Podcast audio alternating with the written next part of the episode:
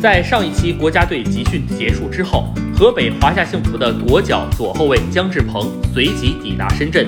据悉，和深圳佳兆业的谈判比较顺利，双方在近日将正式签约。在姜志鹏转会深圳之后，拿到转会费的华夏随之也会完成对丁海峰的回购。最近半年，丁海峰一直没有返回广州富力，而是在随华夏训练。富力方面已经对丁海峰的离队有充足的心理准备，并随时可能正式宣布丁海峰重返华夏。算上姜志鹏，申足在今年已经用满了五个内援转会名额，前四名新援分别是王永珀、郜林、郑达伦和裴帅。这意味着这半年来一直表现不错的中国香港小将戴俊伟将无法以普通新内援的方式注册。